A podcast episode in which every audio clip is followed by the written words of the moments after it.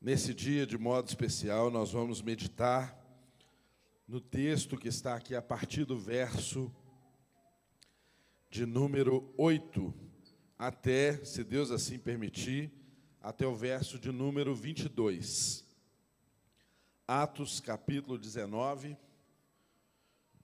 do verso 8 até o verso de número 22. Então está escrito aí, Atos 19, a partir do verso 8. Paulo entrou na sinagoga e ali falou com liberdade durante três meses, argumentando convincentemente acerca do reino de Deus. Mas alguns deles se endureceram e se recusaram a crer e começaram a falar mal do caminho diante da multidão. Paulo, então, afastou-se deles e, tomando consigo os discípulos, passou a ensinar diariamente na escola de Tirano. Isso continuou por dois anos, de forma que todos os judeus e gregos que viviam na província da Ásia ouviram a palavra do Senhor. Verso 11.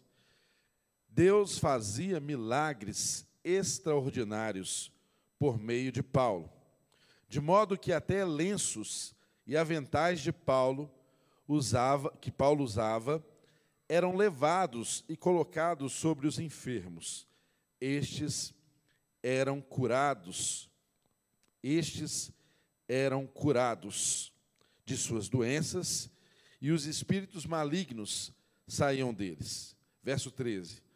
Alguns judeus que andavam expulsando espíritos malignos, tentaram invocar o nome do Senhor Jesus sobre os endemoninhados, dizendo: Em nome de Jesus, a quem Paulo prega, eu lhes ordeno que saiam. Os que estavam fazendo isso eram sete filhos de Seva, um dos chefes dos sacerdotes dos judeus. Um dia, um espírito maligno lhes respondeu: Jesus eu conheço. Paulo, eu sei quem é. Mas vocês, quem são? Então, o endemoniado saltou sobre eles e os dominou, espancando-os com tanta violência que eles fugiram da casa nus e feridos. Verso 17. Quando isso se tornou conhecido de todos os judeus e gregos que viviam em Éfeso, todos eles foram tomados de temor e o nome do Senhor Jesus era engrandecido. Muitos dos que creram vinham e confessavam e declaravam abertamente as suas más obras. Grande número dos que tinham praticado ocultismo reuniram seus livros e os queimaram publicamente. Calculado o valor, este chegou a 50 mil dracmas. Dessa maneira, a palavra do Senhor muito se difundia e se fortalecia. Depois dessas coisas, Paulo decidiu no espírito ir a Jerusalém, passando pela Macedônia e pela Caia. Ele dizia: Depois de haver estado ali, é necessário que também eu vá visitar Roma. Então, enviou a Macedônia dois dos seus auxiliares, Timóteo e Erasto, e permaneceu mais um pouco na província da Ásia. Pai, nós estamos diante da tua palavra. Ela é um alimento eficaz para nos transformar naquilo que o Senhor deseja que sejamos transformados. Por isso, nessa manhã, nós pedimos a Ti que, mais uma vez, o Teu Espírito seja aquele que nos ensina, aquele que nos corrige, aquele que nos admoesta, aquele que nos coloca no caminho de transformação. Que nessa manhã o Senhor nos livre de qualquer impedimento para que a Sua palavra, de fato, encontre um lugar especial em nossas vidas. Abençoe o pregador nessa manhã, desobstrua a sua mente, a sua comunicação, de igual modo também destape os nossos ouvidos, ó Deus, para que ouçamos aquilo que é a Sua voz e possamos discernir a voz do Teu Espírito falando conosco nessa manhã. Deus, de um modo especial, nós oramos para que toda resistência à tua palavra seja quebrada, pelo poder que há no nome de Jesus. Que o Senhor mesmo venha fazer essa tarefa de desobstruir, ó Deus, tudo aquilo que nos impeça de compreender a tua vontade. Destape os nossos ouvidos espirituais. Deus, tire todas as escamas dos nossos olhos. Quebre todos os paradigmas, Senhor, e faça-nos, ó Deus, construir algo novo, algo renovado para a glória do teu nome. Em nome de Jesus, que possamos essa manhã sair deste lugar, ó Deus, de um modo melhor de como entramos, transformados um pouquinho mais à imagem de Jesus Cristo. É o que nós pedimos e é o que nós esperamos do teu derramar nessa manhã, em nome de Jesus. Amém. Amém. Irmãos, nós estamos aqui então no capítulo 19 de Éfeso, caminhando para o fim da terceira viagem missionária de Paulo. E, de fato, é, coisas extraordinárias aconteciam nos lugares por onde Paulo passava, coisas milagrosas aconteciam onde esse homem andava, porque Deus era com ele, o Espírito de Deus protagonizava essa obra de levar o Evangelho a todas as pessoas até os confins da terra. Então, eu e você, como vamos aprender nessa manhã, várias experiências Deus permitiu acontecer com o seu povo, de um modo que ele pudesse comunicar com eficácia o Evangelho às pessoas conforme a cultura, conforme o lugar onde estava sendo pregado, conforme a forma de viver das pessoas daquele local onde o Evangelho estava sendo ensinado. Então, quando nos deparamos com textos como esses aqui, que nós estamos estudando no livro de Atos, capítulo 19, nós devemos sempre aprender que o evangelho ele não está dissociado da cultura, dos tempos e da cultura para o qual ele é ensinado. E isso é algo que eu e você precisamos aprender até mesmo para a eficácia do nosso evangelismo. Eu e você somos chamados a proclamar a verdade do evangelho e há tantos lugares onde apenas você é o missionário que vai chegar àquele lugar para comunicar a verdade do Evangelho. Há lugares e há pessoas, melhor dizendo, há pessoas que talvez nunca, nunca virão em uma reunião pública como essa que nós estamos aqui hoje, em um culto cristão. Talvez essas pessoas nunca sentarão como você e eu nos assentamos aqui para adorar a Deus, para ouvir a palavra de Deus e sermos transformados pela exposição às Escrituras Sagradas. Mas isso nunca deve ser um empecilho para que pessoas sejam transformadas. Exatamente porque o Evangelho ele tem o poder de entrar em todos os segmentos da sociedade. O Evangelho tem o poder de alcançar aquele seu colega de trabalho que está lá com você e que tem práticas tão estranhas ao Evangelho, mas por que, que isso pode acontecer? Porque Deus fez a habitação dele em mim e em você. Nós somos responsáveis por levar a palavra de Deus. O templo é um templo vivo. Nós não temos mais, na atualidade, um templo construído por mãos humanas que abriga Deus, que comporta Deus, que comporta o todo da revelação de Deus. E é disso que nós também vamos refletir hoje no texto que nós acabamos de ler sobre experiências que o evangelho proporcionou aos irmãos aqui em Éfeso, que ainda nos ensina hoje. Portanto, eu e você temos que ter essa consciência clara. Somos embaixadores do reino de Deus, onde ele nos plantou. Temos a responsabilidade de comunicar o evangelho em qualquer lugar que estejamos, através do nosso testemunho, através das nossas palavras, através de uma intencionalidade clara de contar para as pessoas aquilo que de fato mudou as nossas vidas. O que é a notícia mais importante que todo o ser humano precisa ouvir. Você é um portador dessa notícia. Você é uma carta, uma carta viva que Deus estabeleceu que fosse o meio do evangelho chegar até as pessoas. Não despreze esse fato. Você foi constituído uma carta viva que as pessoas leem o tempo inteiro.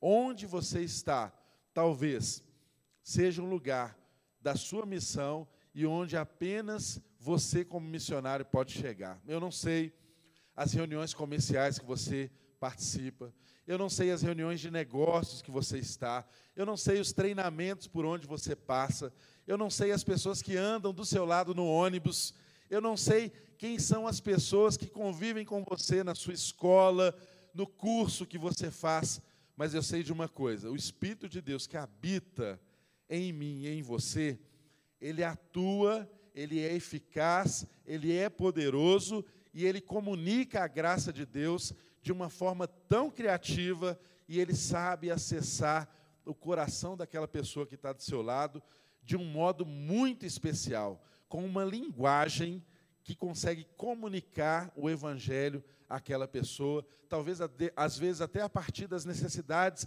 específicas de alguém que está do seu lado. Então, eu e você nunca podemos desprezar esse poder do evangelho e tampouco desprezar o nosso papel como missionários. Não se trata aqui de estudarmos a vida do Paulo, esse grande apóstolo, esse grande homem de Deus. Se trata de nós entendermos, como temos feito aqui semana após semana, que o Espírito de Deus estava produzindo atos poderosos que fez com que o Evangelho chegasse não apenas a essas pessoas, como também chegasse a mim e a você.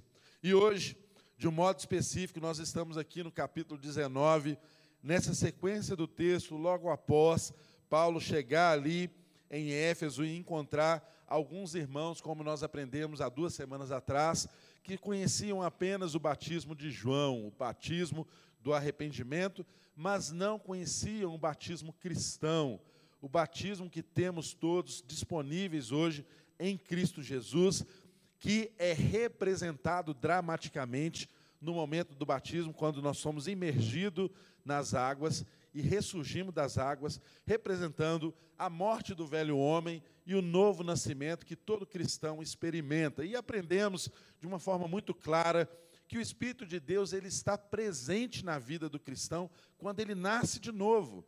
Não se trata de você receber um revestimento do Espírito que faz a presença do Espírito de Deus num segundo momento na sua vida. Mas não, quando nós nascemos em Cristo Jesus, só nascemos em Cristo Jesus porque o Espírito de Deus é quem é capaz de nos convencer do pecado, da justiça e do juízo.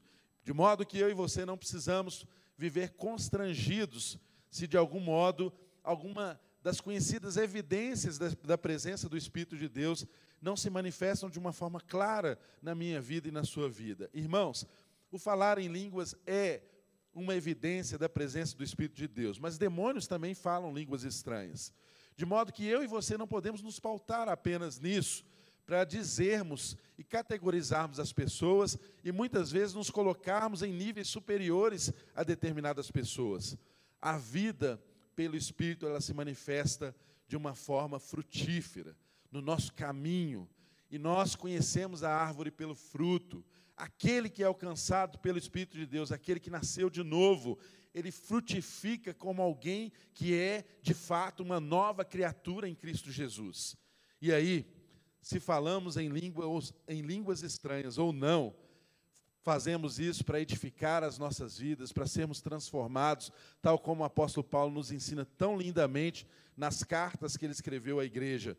Mas não podemos jamais ser constrangidos e pensarmos que não há a presença de Deus em nós, se nós ainda não manifestamos a plenitude de todos os sinais dessa presença em Deus. De modo que eu e você não podemos nunca entender que somos seres completos em todos os dons. A igreja é esse mistério, é a diversidade de dons que é derramado que nos une, irmãos.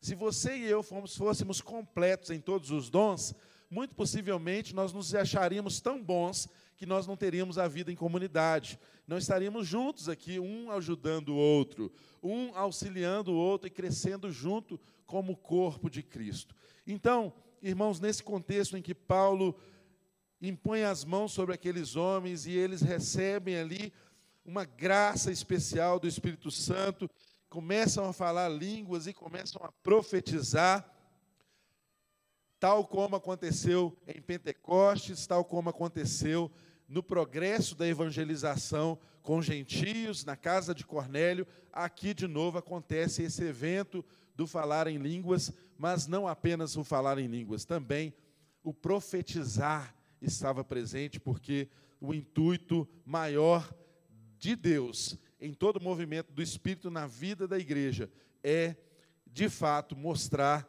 que há um propósito maior, há algo a profetizar, há uma palavra a ser ministrada, há uma transformação que nos espera. E o texto dá sequência a partir do verso de número 8, que é onde nós começamos hoje, em que Paulo ele entrou na sinagoga e ali falou com liberdade durante três meses argumentando convincentemente acerca do reino de Deus. Então, irmãos, o verso número 8 nos mostra claramente que o ensino do evangelho, ele também se trata de um exercício pensado, de um exercício intencional, de uma mente bem preparada.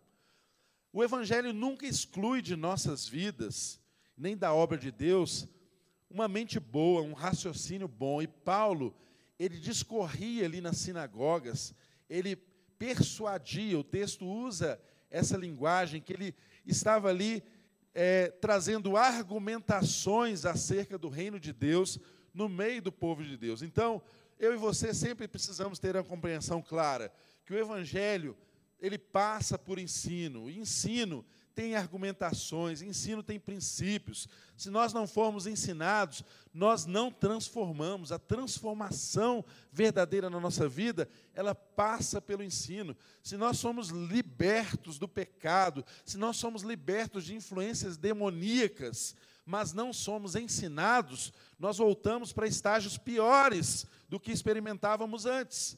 O ensino é algo central na vida do povo de Deus. E Paulo, ele discorria e ele falava com liberdade durante três meses, diz o texto, ali em Éfeso, argumentando convincentemente acerca do reino de Deus. O que, é argumentar acerca do reino de Deus? Nesse contexto, irmãos, nós precisamos lembrar que aquelas pessoas que viviam na sinagoga ali em Éfeso, Éfeso era uma cidade que influenciava, era uma cidade, era uma, uma, uma metrópole daquela província. Havia ali uma comunidade judaica influente, antiga, bem estabelecida, uma sinagoga influente no meio daquele povo. Quando Paulo diz que ele estava ensinando acerca do reino de Deus de forma argumentativa, o que, que era isso, irmãos? Era ensinar basicamente as pessoas que Cristo, Jesus, havia se revelado e vivido entre eles, e morrido por eles, e ressuscitado, estava sentado à destra de Deus Pai, de onde enviou o Espírito Santo para ensinarmos todas as coisas. Então, Paulo, ele usava com aqueles homens ali textos do Antigo Testamento para provar que a promessa do Messias havia se cumprido na vida daquele povo. Eu e você, quando estudamos um texto como esse, não podemos nos esquecer que os irmãos da sinagoga de Éfeso não tinham o Novo Testamento. Eles estudavam as Escrituras Sagradas, era com o Antigo Testamento, os escritos do Antigo Testamento. Então, Paulo tinha que acessar os rolos e mostrar para eles como que a promessa do Espírito se revelou, como que a promessa do Messias havia se completado em Cristo Jesus. E com isso, ele ia estabelecendo argumentativamente, e o Espírito de Deus usava Paulo também com seus argumentos, ele ia estabelecendo ali o reino de Deus. Mas o texto diz, no verso 9, começa aí com uma expressão, uma conjunção adversativa, mas, mas alguns deles se endureceram e recusaram a crer e começaram a falar mal do caminho diante da multidão. Irmãos, se engana aqueles que pensam que a maior resistência ao evangelho está lá fora. Muitas vezes nós combatemos muito e gastamos muita energia em querer estabelecer uma forma de pensar para as pessoas que não nasceram de novo. Sabe o que é você querer que uma pessoa morta, porque todos nós que não nascemos de novo, estamos mortos em nossos pecados em nossos delitos. Sabe o que é você desejar que uma pessoa morta manifeste características de uma pessoa viva? Isso é uma impossibilidade. E às vezes nós gastamos do nosso tempo querendo que as pessoas manifestem isso lá fora. E esquecemos que a Bíblia Sagrada nos dá como com muita clareza que às vezes as maiores resistências que nós encontramos ao evangelho nascem no nosso meio. Infelizmente, mas a Bíblia é a verdade, ela nos mostra a verdade de forma escancarada.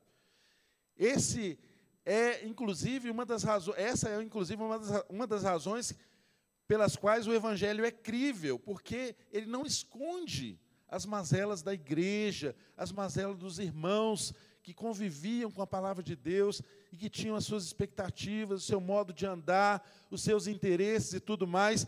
E o texto nos mostra que a resistência maior começou ali na sinagoga, onde Paulo ensinava durante três meses, como ele costumava fazer em todo lugar que ele chegava, tinha uma sinagoga, ele começava ensinando pela sinagoga, mas ali entre os irmãos que conheciam as Escrituras Sagradas, começou a haver uma resistência. Eles endureceram o seu coração e começaram a recusar a crer, e não somente isso, começaram a fazer uma apologia contra o caminho que era ensinado. Saibam os irmãos que aqueles que andavam no caminho foram conhecidos também como os do caminho. Então, o texto, quando diz aqui que começaram a falar mal do caminho, estavam começando a falar mal daquele discipulado que era estabelecido por Paulo a partir do ensino das Escrituras Sagradas ali no meio deles. E começaram a espalhar esse veneno no meio das pessoas. E não apenas se contentavam com o coração próprio endurecido, mas tinham o poder de influenciar outras pessoas e endurecer outros corações contra o Evangelho. É tão interessante nós pensarmos como que é, a nossa língua tem poder, não é mesmo?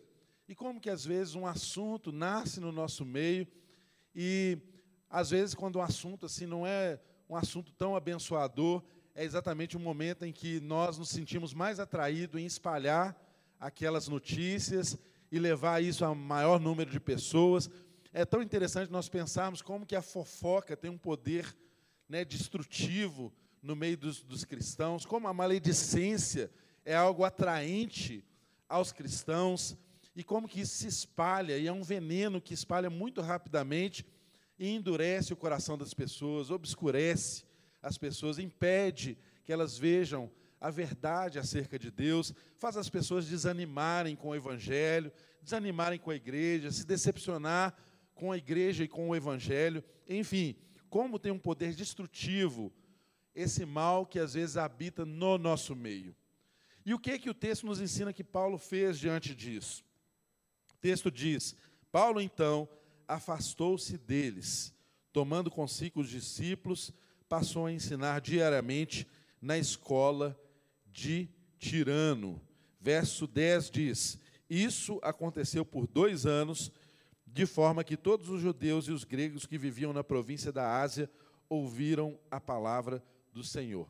Então vejam, irmãos, o que, que acontece. Paulo, quando ensinou por três meses entre os irmãos e percebeu o levante dessa resistência e que isso estava contaminando diversas pessoas naquele meio, ele percebeu que a sinagoga se tornou um ambiente tóxico para a propagação do Evangelho.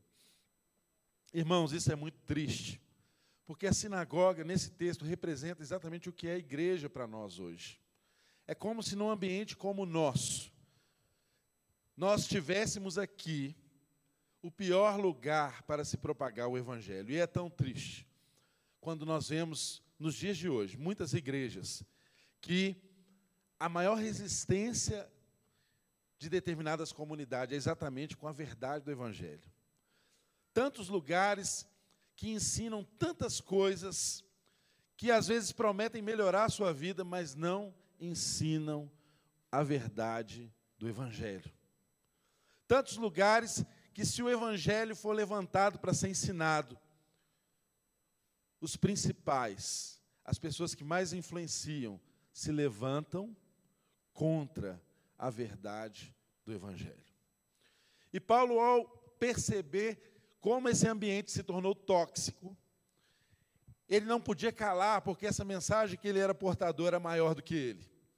E Paulo, então, o que ele faz? O texto nos mostra que ele foi em direção a um outro caminho criativo que alcançou muitas e muitas outras pessoas. Ele começou a ensinar em um outro lugar que não era a sinagoga. E o texto diz que ele levou consigo os discípulos e passou a ensinar diariamente na escola de Tirano. Irmãos, o que é a escola de Tirano? Algumas semanas atrás nós estudamos aqui parte do texto de, de, de, de Atos, que eu dei uma descrição mais detalhada e histórica sobre a cidade de Éfeso.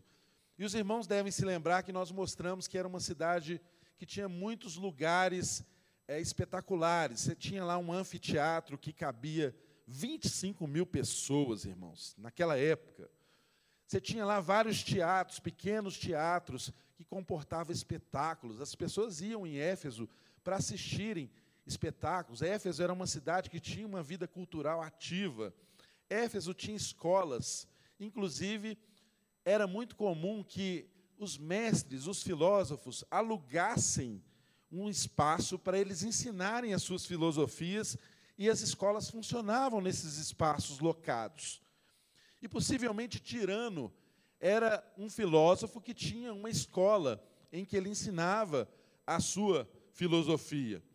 Não se sabe se o nome dele, Tirano, é um nome paterno, um nome dado pelos pais, ou se é uma representação do tipo de filosofia que ele ensinava, e talvez fosse um mestre muito severo, e talvez por isso tenha tido esse nome. O fato é que Lucas, ele não se detém a explicar muito acerca da escola de Tirano, mas sabemos que havia naquele lugar uma escola que funcionava, e essa escola é que começou a compartilhar espaço com Paulo. Então, irmãos, às vezes, dos lugares que a gente menos espera, surgem as oportunidades maiores para que o Evangelho seja propagado. Quantas e quantos exemplos nós temos nos dias de hoje de instituições, de organizações evangelísticas que funcionam fora do ambiente religioso, e exatamente por estarem fora do ambiente religioso, elas conseguem alcançar muitas e muitas pessoas com êxito e trazerem essas pessoas para o Evangelho. Nós sabemos de um um número enorme de instituições e de trabalhos evangelísticos que funcionam assim com muito êxito. E Paulo, ali naquele contexto, ele era um evangelista. Paulo, ali naquele contexto, ele estava levando a mensagem do evangelho, a nova mensagem que aquelas pessoas não conheciam. Portanto, Paulo começou a dividir o espaço ali com a escola de Tirano. Irmãos, uma curiosidade: em Éfeso e no mundo antigo, isso era muito comum, a vida os tempos eram muito diferentes dos nossos. Ah, Acredita-se, alguns histori historiadores dizem que, muito possivelmente, as pessoas em Éfeso faziam todas as suas atividades principais nas primeiras horas da manhã. As pessoas se organizavam na vida e se orientavam para o trabalho conforme o sol, não é? Até hoje, no interior, as pessoas levantam muito cedo, quando o sol nasce, o povo está lá trabalhando duro, exatamente porque com o sol muito quente, quem trabalha em roça não consegue desenvolver muito bem seu trabalho. Então, naquelas cidades, as pessoas tinham uma vida pública até às 11 horas da manhã, irmãos. Dá para vocês? Tudo que você sonhava? Trabalhar até, até às 11 horas da manhã? Espera aí, porque eu não falei a hora que eles levantavam para trabalhar, né? Tá quatro horas da manhã de pé, pouca gente quer, quer, não é verdade? Então, muito cedo eles levantavam para trabalhar, 11 horas da manhã, tudo parava. E alguns historiadores dizem que era um hábito na antiguidade das pessoas tirar uma cesta, um cochilo, que durava mais ou menos até quase quatro horas da tarde, quando algumas atividades voltavam a funcionar até o pôr do sol. Então, você pode imaginar aí que viver em Éfeso talvez fosse, né? Tinha uns hábitos legais aí. Quem gosta de dar um cochilo aí depois, né, depois, da, depois do almoço? Eu não estou falando quem cochila, não, viu, gente? Quem gosta. Gostar eu também gosto, mas nem sempre dá, né? Quase sempre não dá. Mas as pessoas tinham o hábito de tirar um cochilo depois do almoço. O que, que isso significa? A escola de Tirano, uma escola oficial, de uma filosofia oficial, funcionava muito provavelmente até 11 horas da manhã. E aí Paulo locou esse espaço após as 11 horas da manhã, e alguns textos dizem que ele ensinava até quase 5 horas da tarde, todos os dias. E ele ficou ali por aproximadamente dois anos, ensinando a sua filosofia. Irmãos, por que, que eu digo ensinando a sua filosofia? As pessoas olhavam para Paulo e os de fora entendiam que ele, estava, que ele era um mestre de uma filosofia. Por quê? ele ensinava algo que não se identificava com o padrão religioso daquelas pessoas. Porque ele ensinava algo que não tinha sacrifício, não tinha uma, uma, um apego a ritos. Então, tudo que eles pensavam de religião tinha ídolos, tinha sacrifícios, eles tinham muitos deuses. Então, quando eles olhavam para aquilo que Paulo ensinava, que era o Evangelho, eles não liam que o Evangelho era uma religião. Muitos deles liam que o Evangelho era uma filosofia de vida. E então, por essa razão, o espaço para Paulo foi aberto para que essa porta evangelística fosse estabelecida ali em Éfeso. Irmãos, Paulo ficou em Éfeso aproximadamente por três anos. O texto diz aqui a escola de Tirano, dois anos, mas possivelmente Paulo ficou em Éfeso aproximadamente três anos. Em Corinto, ele ficou por dois anos. Ou seja, o período de 12 anos aproximadamente das viagens missionárias de Paulo, quase que podemos dizer que um quarto desse período ele permaneceu em Éfeso. Irmãos, coisas riquíssimas aconteceram nessa cidade. Cartas maravilhosas saíram dali de Paulo para Timóteo, de Paulo para Corinto, tudo que nasceu da vivência. E Paulo teve a oportunidade de ensinar por dois anos, de forma que todos os judeus e os gregos que viviam na província da Ásia ouviram a palavra do Senhor. É claro, irmãos, quando o texto diz que todos os judeus e gregos que viviam na província da Ásia ouviram a palavra do Senhor, eles estão usando aqui, é lógico, de uma figura de linguagem que nós conhecemos como hipérbole, não é? É um exagero que você usa para comunicar uma verdade. Não é que é uma mentira, mas é uma, uma forma de você. Nos escritos antigos tinha muito isso. E às vezes a gente mesmo é, costuma usar hipérbole no nosso dia a dia, né? Você pergunta para o irmão assim: ah, você foi lá no, no, no, no churrasco? Quem estava lá? Ah, estava todo mundo. Estava todo mundo no churrasco? Óbvio que não, né? Mas é uma forma de você dizer que a maioria das pessoas conhecidas da turma que se esperava estivesse ali. Então, de fato, quando se usa aqui uma linguagem que toda a Ásia conheceu, é uma linguagem para expressar, é uma hipérbole para expressar que, de fato, houve uma comunicação tão eficaz do Evangelho quando Paulo ensinava ali na escola de Tirano, aproximadamente cinco horas por dia, todos os dias, aproximadamente, é, estima-se que seis dias da semana, Paulo ficava cinco horas por dia ensinando e fazendo discípulos ali na escola de Tirano. Isso trouxe uma revolução naquela cidade, e nós vamos até na próxima semana estudar como que isso afetou a economia daquela cidade e gerou muita confusão no meio das pessoas que ali estavam por causa dos transtornos que o Evangelho traz. Todo lugar que o Evangelho chega e é estabelecido, há mudanças sociais, há uma influência forte e a sociedade muda, interesses são contrariados, enfim, nós vamos ver isso de uma forma mais clara na próxima semana, na mensagem da próxima semana. Mas continuando o texto, o que diz aqui? O texto diz no verso de número 11: Deus fazia milagres extraordinários por meio de Paulo, de modo que até lenços e aventais que Paulo usava eram levados e colocados sobre os enfermos. Estes eram curados de suas doenças e os espíritos malignos saíam deles. Irmãos, nós precisamos entender esses versículos aqui dentro do contexto que eles estão. Porque um dos maiores perigos das escrituras sagradas e um dos maiores, uma das maiores fontes né, de heresias, de comportamentos errados, são as escrituras sagradas, exatamente por textos interpretados fora do seu contexto. Então o texto aqui está dizendo, esse famoso texto, ele começa dizendo que Deus, Deus, Deus fazia milagres extraordinários por meio de Paulo. Então, primeiro, quem faz milagres? Deus.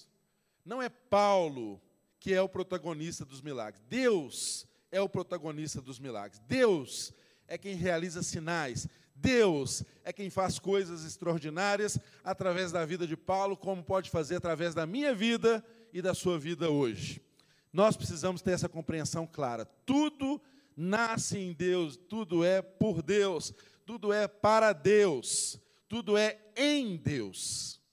Porque quando nós nos divorciamos dessa ideia, nós começamos a viver, inclusive, perigos que nós vamos ver aqui na sequência desse texto. Mas o texto está dizendo que as pessoas pegavam lenços e aventais de, que Paulo usava, e isso era levado e colocado sobre os enfermos, e estes eram curados de suas doenças, e os espíritos malignos saíam deles. Irmãos, estamos aqui no contexto da cidade do mundo antigo, que era mais, talvez, a capital da magia mundial. Éfeso era a cidade em que se mais falava de magia, de ocultismo. Éfeso era a cidade que vivia, que respirava idolatrias e manipulação de poderes. Assim era a cidade de Éfeso. Éfeso, economicamente, era sustentada por isso pelo culto a divindades, mas um culto que visava a manipulação do poder das divindades. E isso não é algo muito diferente dos dias de hoje. Ainda hoje, nós percebemos muitas pessoas que se relacionam com Deus por causa da manipulação de poderes. Porque manipular poderes significa manipular pessoas. Manipular poderes significa ter influência, ter dinheiro, ter conforto, ter o poder de manipular, de controlar, de fazer a sua vontade ser estabelecida. Não era diferente, muito pelo contrário, no contexto de Éfeso, isso era muito mais efervescente, talvez, do que nos dias de hoje. Deus precisava comunicar o evangelho a um povo idólatra e que conhecia as divindades pelas relações de poder. E aqui há algo que muitas vezes nós lemos o texto e não percebemos que o texto diz que Deus fazia milagres extraordinários, irmãos. Milagre não é algo extraordinário? Será porque então que o texto precisa escrever que Deus fazia milagres extraordinários? Você acha que Lucas, um cara muito habilidoso com as palavras, um cara que estava descrevendo o evangelho ali juntinho com Paulo, ele iria escrever algo desnecessário, ele ia dizer a mesma coisa duas vezes, sem uma necessidade? Absolutamente que não, eu não creio nisso. Ele está falando de milagres extraordinários, porque foram manifestações milagrosas, atípicas, fora do comum, que não devem ser aplicadas literalmente aos nossos dias. Irmãos, porque há um perigo muito grande de nós pegarmos aqui uma toalhinha que o pregador aqui usou para enxugar o seu suor e crer que tem o poder nessa toalha para curar enfermos. Há um perigo enorme de nós começarmos a vender e a produzir em escala várias toalhinhas que não dava para o pregador suar tanto assim, né, para molhar aquelas toalhas e começar a vender isso como algo de Deus e se, e se transformar numa indulgência, em um amuleto para curar as pessoas.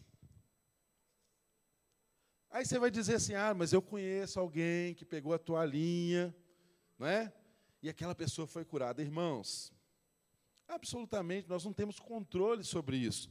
Nós não estamos desprezando que Deus possa fazer o milagre dele, às vezes até por métodos que eu e você não concordamos. Não é disso que estamos falando. Estamos falando que nós não devemos transportar algo que aconteceu aqui de uma forma extraordinária, que o próprio texto está dizendo que era um milagre extraordinário e aplicá-lo literalmente aos nossos dias.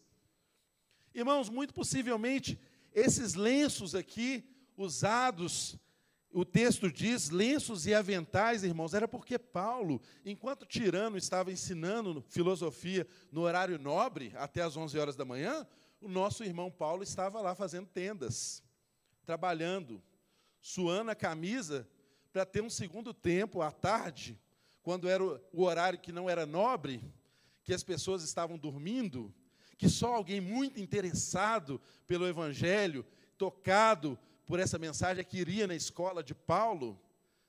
Paulo, então, pela manhã, ele trabalhava.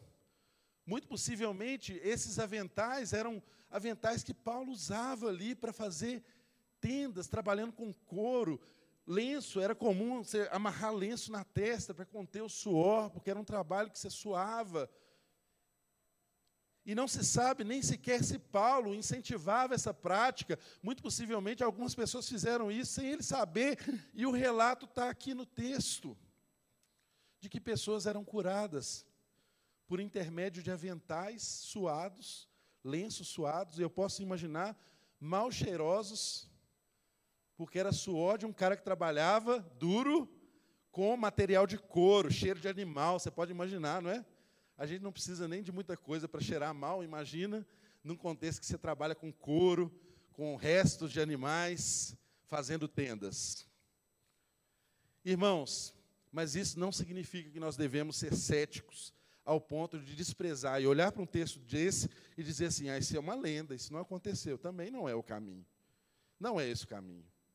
Eu e você temos que compreender que, nesse contexto, o apostolado de Paulo estava sendo afirmado e Deus precisava fazer coisas extraordinárias para estabelecer o evangelho em uma cultura idólatra que tinha como acesso, como linguagem, talvez coisas extraordinárias como essa.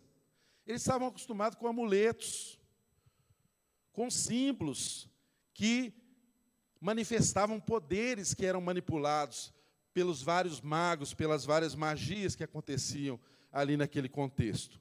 Então, o que o texto nos convida é compreender o momento que eles estavam vivendo e não sermos céticos quanto aos milagres que aconteceram, mas também não sermos alguém que se ilude achando que hoje um pedaço de lenço de alguém vai ter o poder de curar pessoas. Deus pode fazer isso? Ah, irmão, Deus pode todas as coisas, né? Mas a revelação dele tem um caminho, um caminho que nós aprendemos através das Escrituras Sagradas. E o texto está dizendo que isso foi algo extraordinário, fora da lógica normal, atípico. E o texto continua dizendo que alguns judeus, verso de número 13, alguns judeus que andavam expulsando espíritos malignos, tentaram invocar o nome do Senhor Jesus sobre os endemoninhados, dizendo: Em nome de Jesus, a quem Paulo prega, eu lhes ordeno que saiam. Os que estavam fazendo isso eram sete filhos de Seva, um dos chefes dos sacerdotes dos judeus. Um dia, o espírito maligno lhes respondeu: Jesus eu conheço, Paulo eu sei quem é, mas quem são vocês? Então o endemoniado saltou sobre eles, os dominou, espancando com tamanha violência que eles fugiram da casa nus e feridos. Irmãos, eu e você podemos crer piamente que o desejo de Deus não era estabelecer uma nova magia sobre a magia que eles criam. O desejo de Deus não era que o evangelho fosse compreendido por eles como uma magia. Tanto que o texto a seguir nos mostra claramente isso. Pessoas que usaram, tentaram manipular o nome de Jesus para realizar coisas fantásticas e, se, e lucrarem com isso. Saibam, irmãos, que era muito comum o exorcismo, e havia judeus que, inclusive, praticavam isso de forma profissional. Eles viajavam, iam de lugar em lugar para exorcizar pessoas, mandar embora espíritos malignos. E o texto está nos dizendo aqui que alguns judeus, não eram gentios, não, irmãos. Ou seja, quando diz que é alguns judeus, está dizendo que é alguém que, no mínimo, tinha o conhecimento das escrituras sagradas, conhecido até aquele contexto.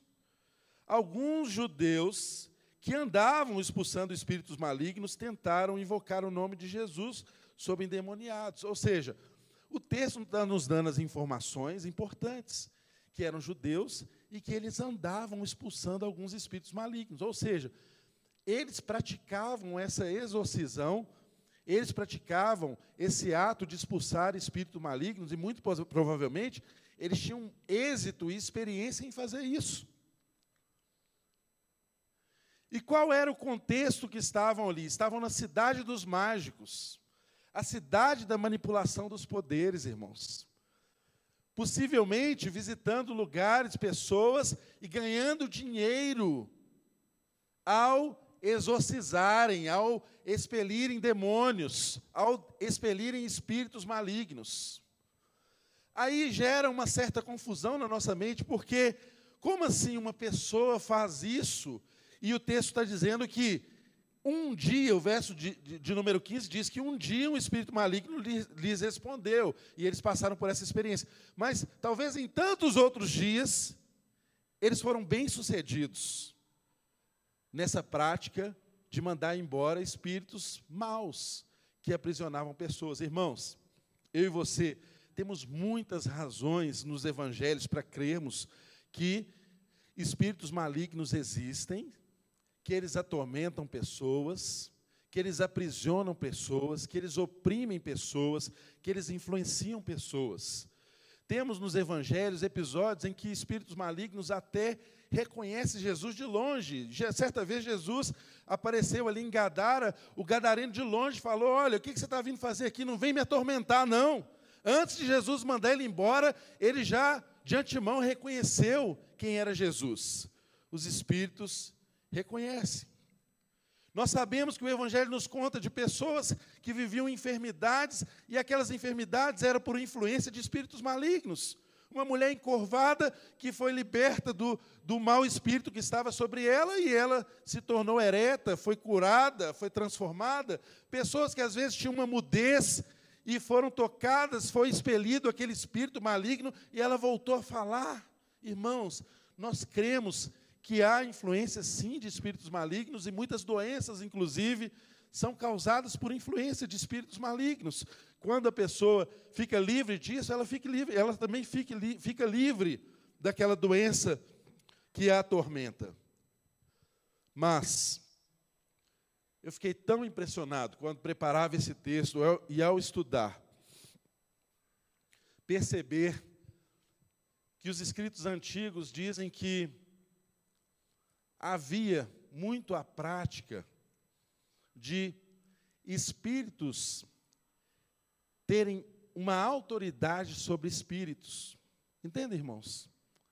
De modo que as trevas manipulavam esses mágicos e essas pessoas que exorcizavam, às vezes trabalhando com eles, manipulando eles através de espíritos malignos, expulsando espíritos malignos de, de forças inferiores.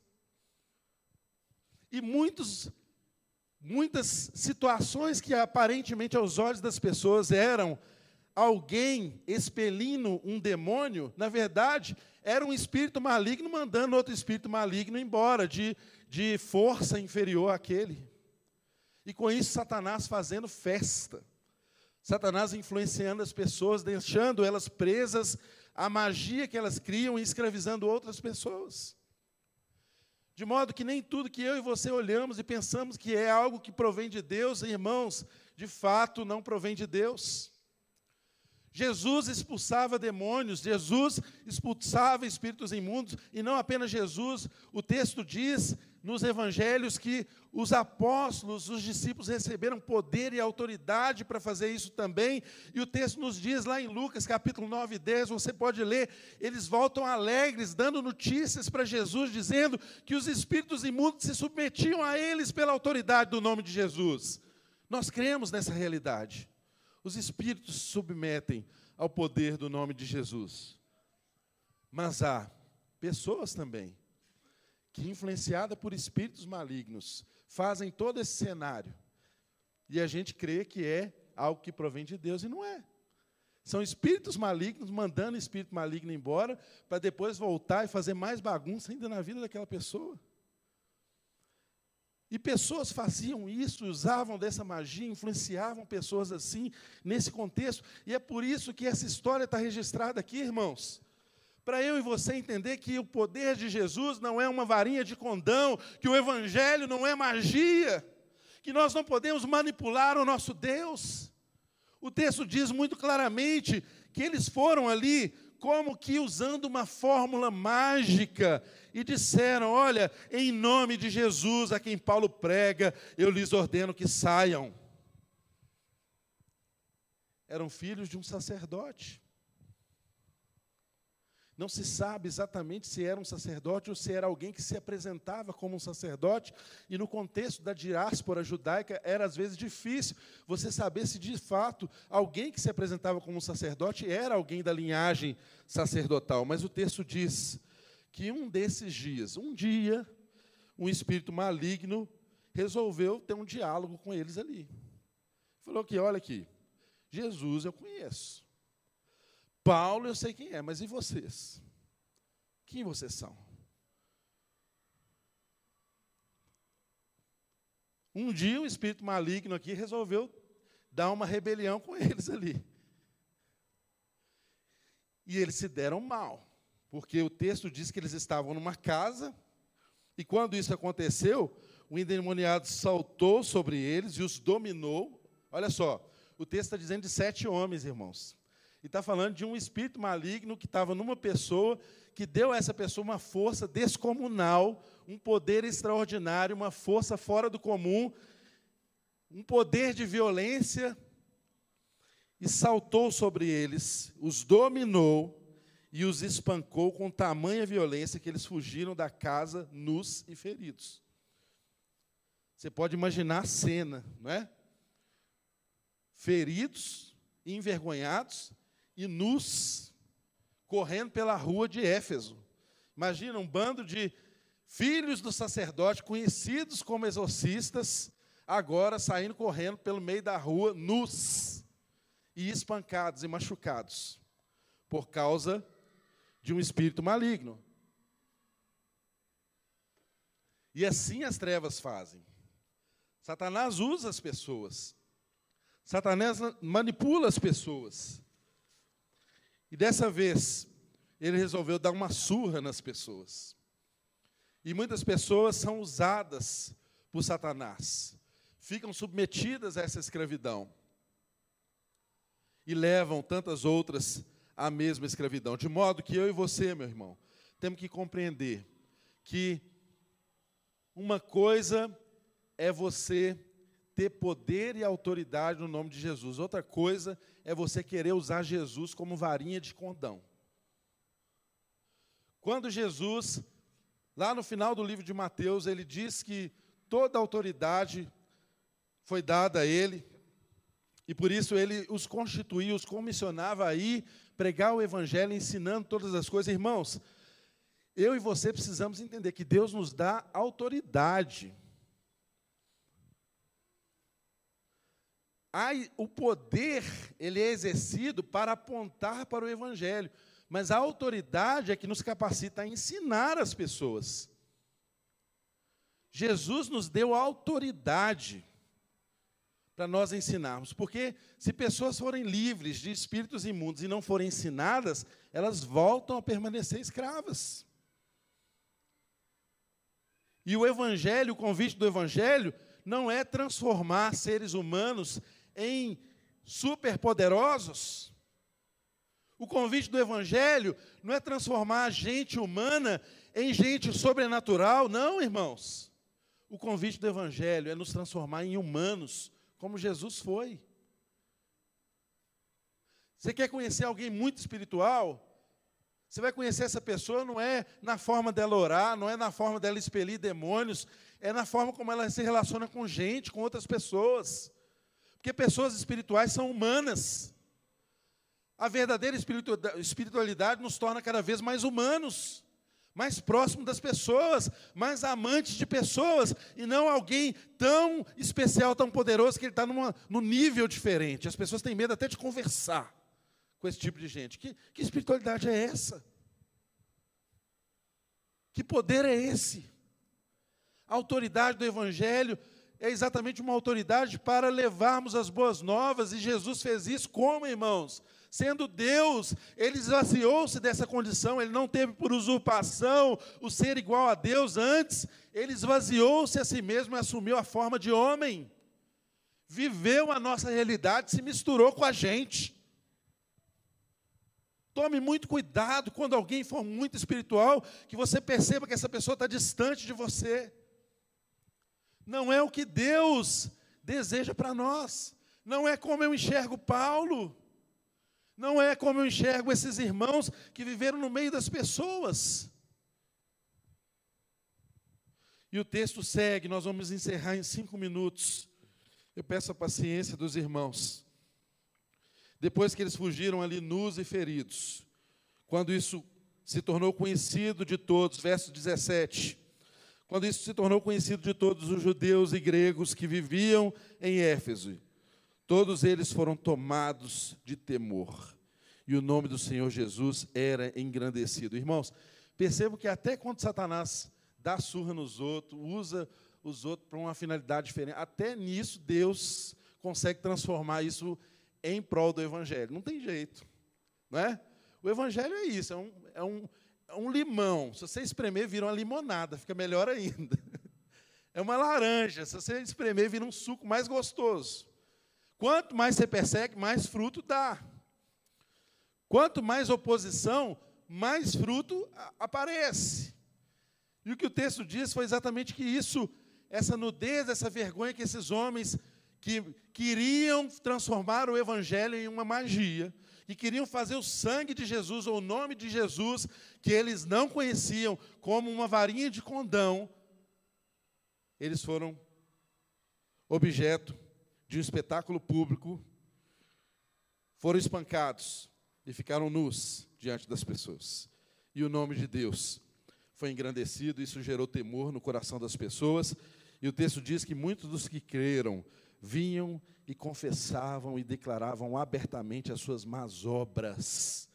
Grande número dos que tinham praticado ocultismo reuniram-se, reuniram seus livros e os queimaram publicamente. Imagine, irmãos, olha o efeito que isso teve na vida daquele povo. Eles perceberam quem era o, o Jesus a quem Paulo ensinava, se arrependeram das suas más obras, os livros de ocultismo foram levados à praça pública e queimados. Irmãos, livro era algo que valia muito dinheiro naquele contexto. Poucas pessoas tinham livro. É como se você pegasse ali o iPhone de última geração, o laptop mais top, e colocasse ali em praça pública e riscasse e jogasse fogo. Porque aquilo não fazia bem. Entenderam que o Deus de Israel não era um Deus manipulável, não era um Deus da magia não era o Deus que escravizava as pessoas com a magia, porque foi isso que esses homens tentaram fazer. E infelizmente é a isso que eu e você, muitas vezes, nos submetemos na vida. E o texto diz que, calculado o valor, este chegou a 50 mil dracmas. Dessa maneira, a palavra do Senhor muito se difundia e se fortalecia. Irmãos, Para finalizar, eu e você precisamos ter essa compreensão clara. O Evangelho chegou, o Evangelho transformou aquelas pessoas, elas foram impactadas por aquela linguagem que Deus sabia que alcançaria o coração delas. Os livros foram queimados em praça pública. E, de fato, o Evangelho cresceu e se fortaleceu no meio daquela. De modo que eu e você não, nunca podemos nos entregar e entregar a nossa vida a pessoas que nos prometem um benefício de libertação, mas, num segundo momento, nos tornam escravos delas.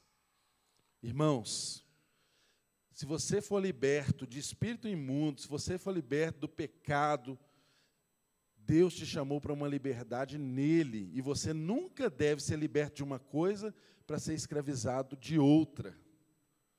Tome muito cuidado, irmãos. Há muitas pessoas que são manipuladoras. Há muitas pessoas que têm outros interesses nas relações que têm conosco. E às vezes, de fato, conseguem nos escravizar. Quantos irmãos que nós percebemos que são libertos e continuam presos? Deus não levanta pessoas para te ajudar no processo de libertação e se tornarem seu guru.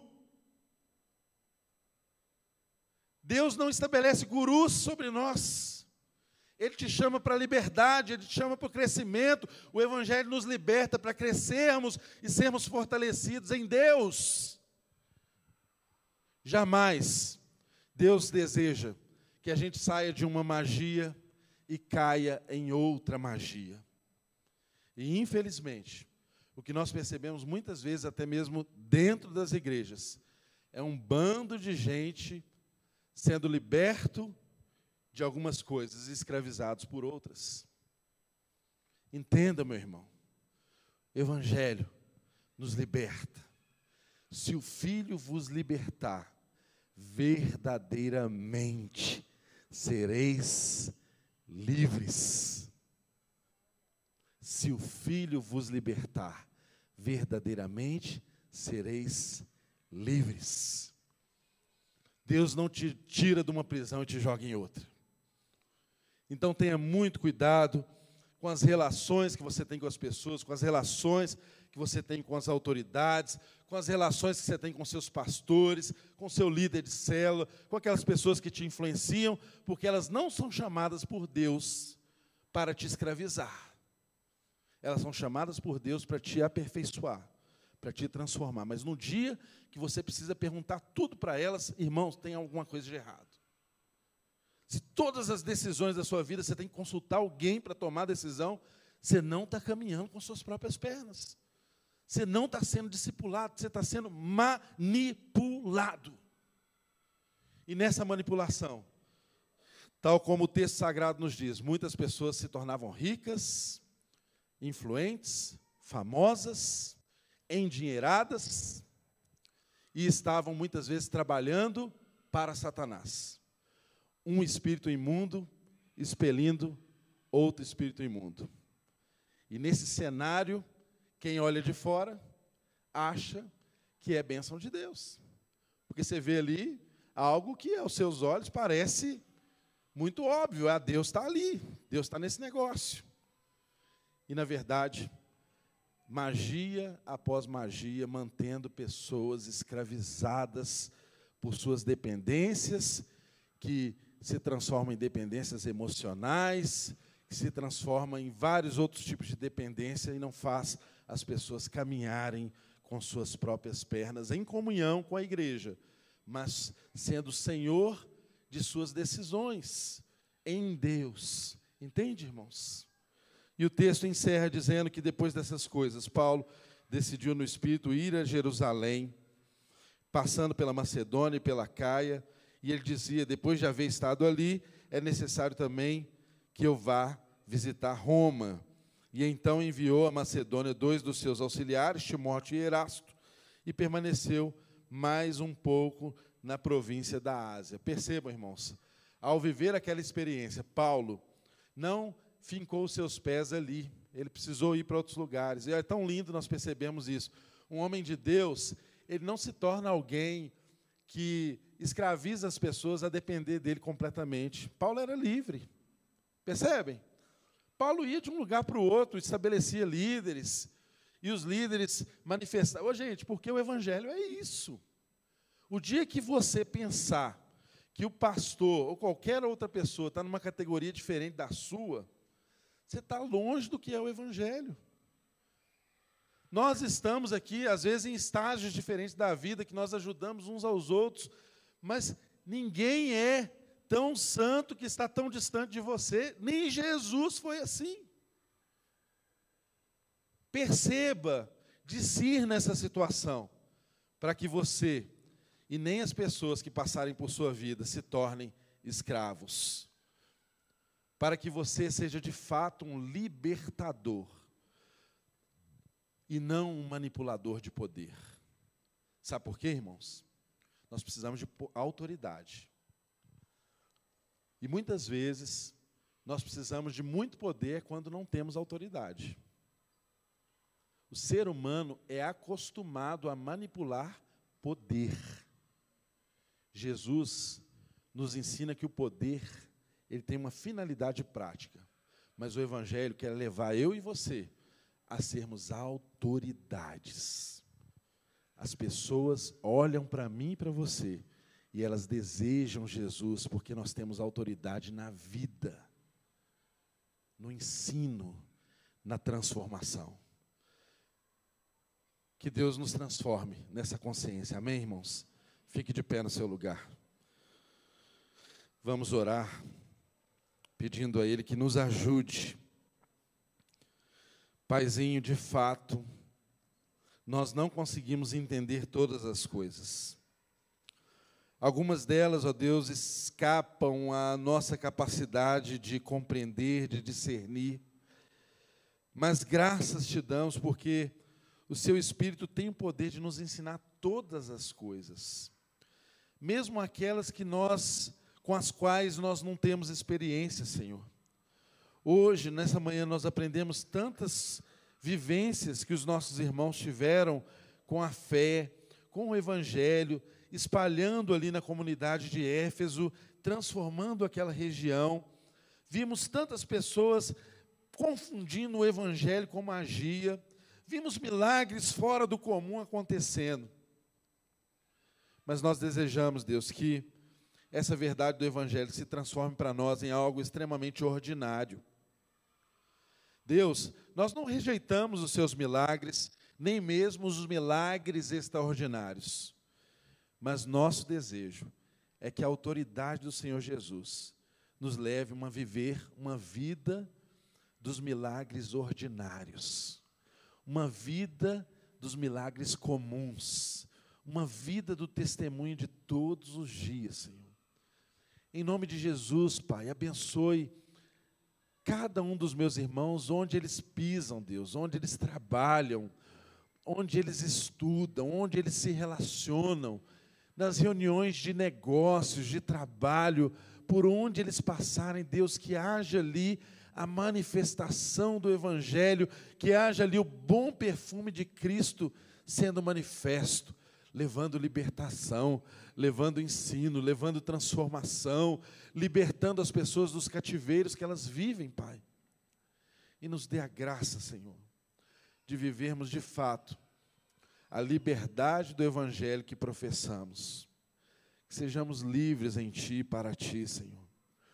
E que essa liberdade comunique a Sua graça a tantos e tantos que passam por nossa vida, assim como Paulo e os nossos irmãos experimentaram ali em Éfeso. Tire de nós todo espírito de manipulação. Tire de nós, ó Deus, toda expectativa falsa que depositamos sobre humanos como nós. Tire de nós, ó Deus, tudo aquilo que cega os nossos olhos diante do que é a verdade do Evangelho e nos impedem de crescer, de florescer de amadurecer em Ti, porque sempre estamos sendo levados por alguém, sempre estamos pendurados em alguém, sempre estamos dependentes de alguém. Livra-nos disso, Deus. Leve o Teu povo a crescer em Ti, para a Tua glória. em nome de Jesus. Que toda graça, que todo favor de Deus, o amor do Pai, a graça do Filho, a comunhão e a consolação do Espírito Santo de Deus seja sobre a sua vida hoje e sempre, e por onde você andar, que você seja uma manifestação, um embaixador de Cristo, um libertador de Cristo, para a glória de Deus o Pai, em nome de Jesus. Amém? Vá na graça, vá na graça de Deus. E se você deseja receber oração, orar conosco e quer caminhar no Evangelho, estou aqui à frente esperando. Vem aqui, nós queremos orar com você e queremos te ensinar nesse caminho em nome de Jesus.